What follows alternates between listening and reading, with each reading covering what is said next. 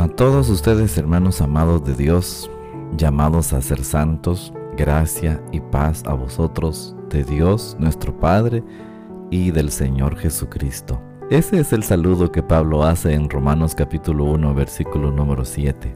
Es la manera en que hoy también les saludamos a todos ustedes. Este día nos corresponde continuar en el libro de Mateo capítulo 27 y versículo número 38. Dice, entonces crucificaron con él a dos ladrones, uno a la derecha y el otro a la izquierda. Cuando los soldados romanos clavaron a Jesús en la cruz, dos ladrones también fueron crucificados con él, uno a su derecha y otro a su izquierda. Nos parece que, como lo hemos dicho en otras ocasiones, estos dos ladrones pueden representar a la raza humana. Durante las primeras horas, fíjense hermanos, que Cristo estuvo en la cruz, se nos dice en el Evangelio de Marcos que estos dos hombres lo injuriaban, dice en Marcos 15:32. También los que estaban crucificados con él le injuriaban. Esa palabra injuriaban puede decir lo, lo reprendían. En el Evangelio de Mateo, que es el que leímos, los dos ladrones probablemente repetían lo que los principales sacerdotes y los escribas gritaban. ¿Qué dice Mateo 27:42? A otro salvó, a sí mismo no se puede salvar. Si es el rey de Israel, descienda ahora de la cruz y creeremos en él. Y luego dice en el 44, lo mismo le injuriaban también los ladrones que estaban crucificados con él. Pero mientras el día avanzaba, ocurrió algo, fíjense.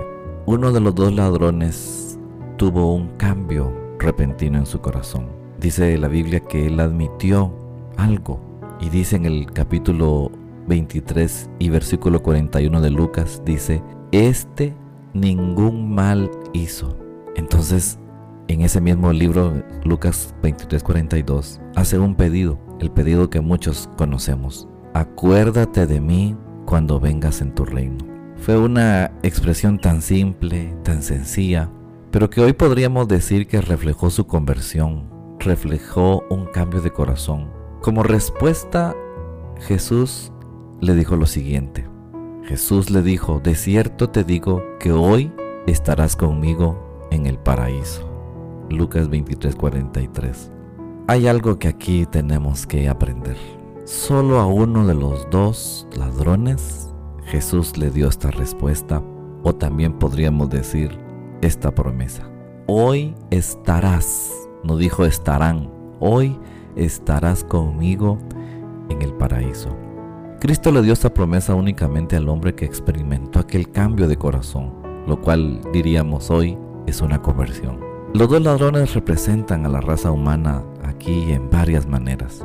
Ambos, dice, como ya se los dije anteriormente, estaban injuriando a Jesús. Eso muestra la enemistad de, de los hombres hacia Dios. Romanos 8:7 dice, por cuanto la mente carnal es enemistad contra Dios. La enemistad y el odio interno hacia Dios se reveló por el hecho de que ambos injuriaban al Hijo de Dios. Puede sucedernos o nos sucedió, hermanos, que en alguna parte de nuestra vida teníamos enemistad con Dios, cuando nuestras almas inconversas caminaban en contra de la voluntad de Dios. Eso habla de que ha habido, hubo en nosotros una oposición hacia Dios. Frecuentemente nos rebelamos. Había en nosotros un espíritu rebelde. ¿Alguna vez usted estuvo enojado con Dios por alguna razón? ¿Alguna vez usted llegó a pensar que Dios se equivoca? ¿O ahora que de repente ya usted tiene un caminar con Dios, por alguna razón usted siente que Dios no le responde y se siente molesto por eso? ¿Disfruta usted de, de la presencia del Señor o lo dejó de hacer? A veces podemos pensar que esa rebelión humana todavía está dentro de nuestro corazón y es ahí donde entra en juego la conversión y el cambio que debe de ir provocándose en nuestra vida. Jesús le dijo a aquel, hoy estarás conmigo en el paraíso. Esta fue una promesa de salvación. Esto muestra que algunos seres humanos, ahí entramos nosotros, seremos salvos y tristemente otros serán perdidos. Eso lo tenemos que tener bien claro y es una realidad que, que nos debe de preocupar el pensar eso. Jesús dijo que en Marcos 16, 16, al que creyere será salvo, mas al que no creyere será condenado. Uno de los ladrones creyó y Jesús le prometió salvación. El otro rehusó creer en Jesús y fue condenado. La promesa del texto solo fue dado al hombre que fue salvo. Jesús le dijo, de cierto te digo, hoy estarás conmigo en el paraíso. Esa era la razón por la cual nuestro Señor Jesucristo moría en una cruz para mantener esa promesa viva a todos aquellos que creyésemos, que vamos a creer, que hemos creído, y como aquel ladrón que creyó en ese momento. Pedro lo, lo dice en primera de Pedro 2.24, quien llevó él mismo nuestros pecados en su cuerpo. También lo dice Colosenses 1.20, por medio de él reconciliar consigo todas las cosas, haciendo la paz mediante su cruz Efesios 2.16 dice, mediante la cruz, reconciliar con Dios a ambos en un solo cuerpo. En 1 Corintios 1.18 dice, porque la palabra de la cruz es locura a los que se pierden, pero a los que se salvan, esto es a nosotros, esto es poder. En 1 Corintios 2.2 Pablo también dijo, pues me propuse no saber entre vosotros otra cosa alguna, sino a Jesucristo, a este crucificado.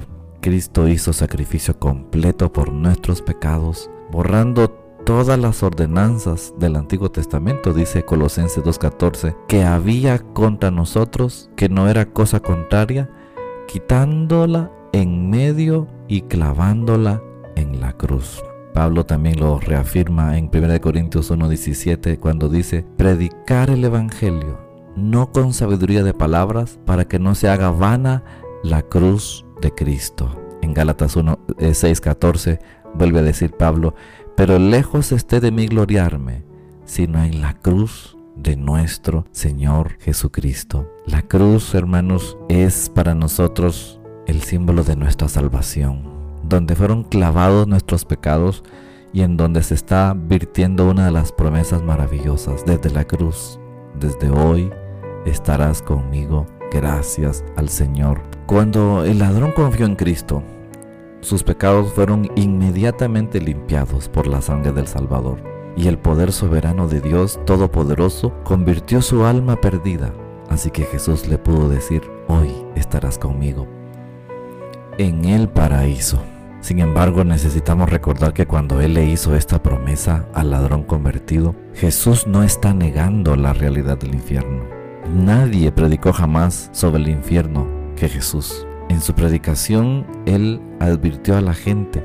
En Mateo 3.7 les dijo, huyan de la ira venidera. En Mateo 25.41 dijo, dirá también a los de la izquierda, apartados de mí, malditos, al fuego eterno. En Marcos 9:46 el Señor dijo, donde el gusano de ellos no muere y el fuego nunca se apaga. Nunca nadie hizo el infierno más claro que el Señor Jesucristo.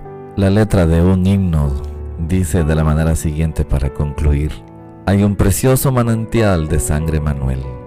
Al sumergirse el pecador, las manchas pierde él, las manchas pierde él, las manchas pierde él. Al sumergirse el pecador, las manchas pierde él.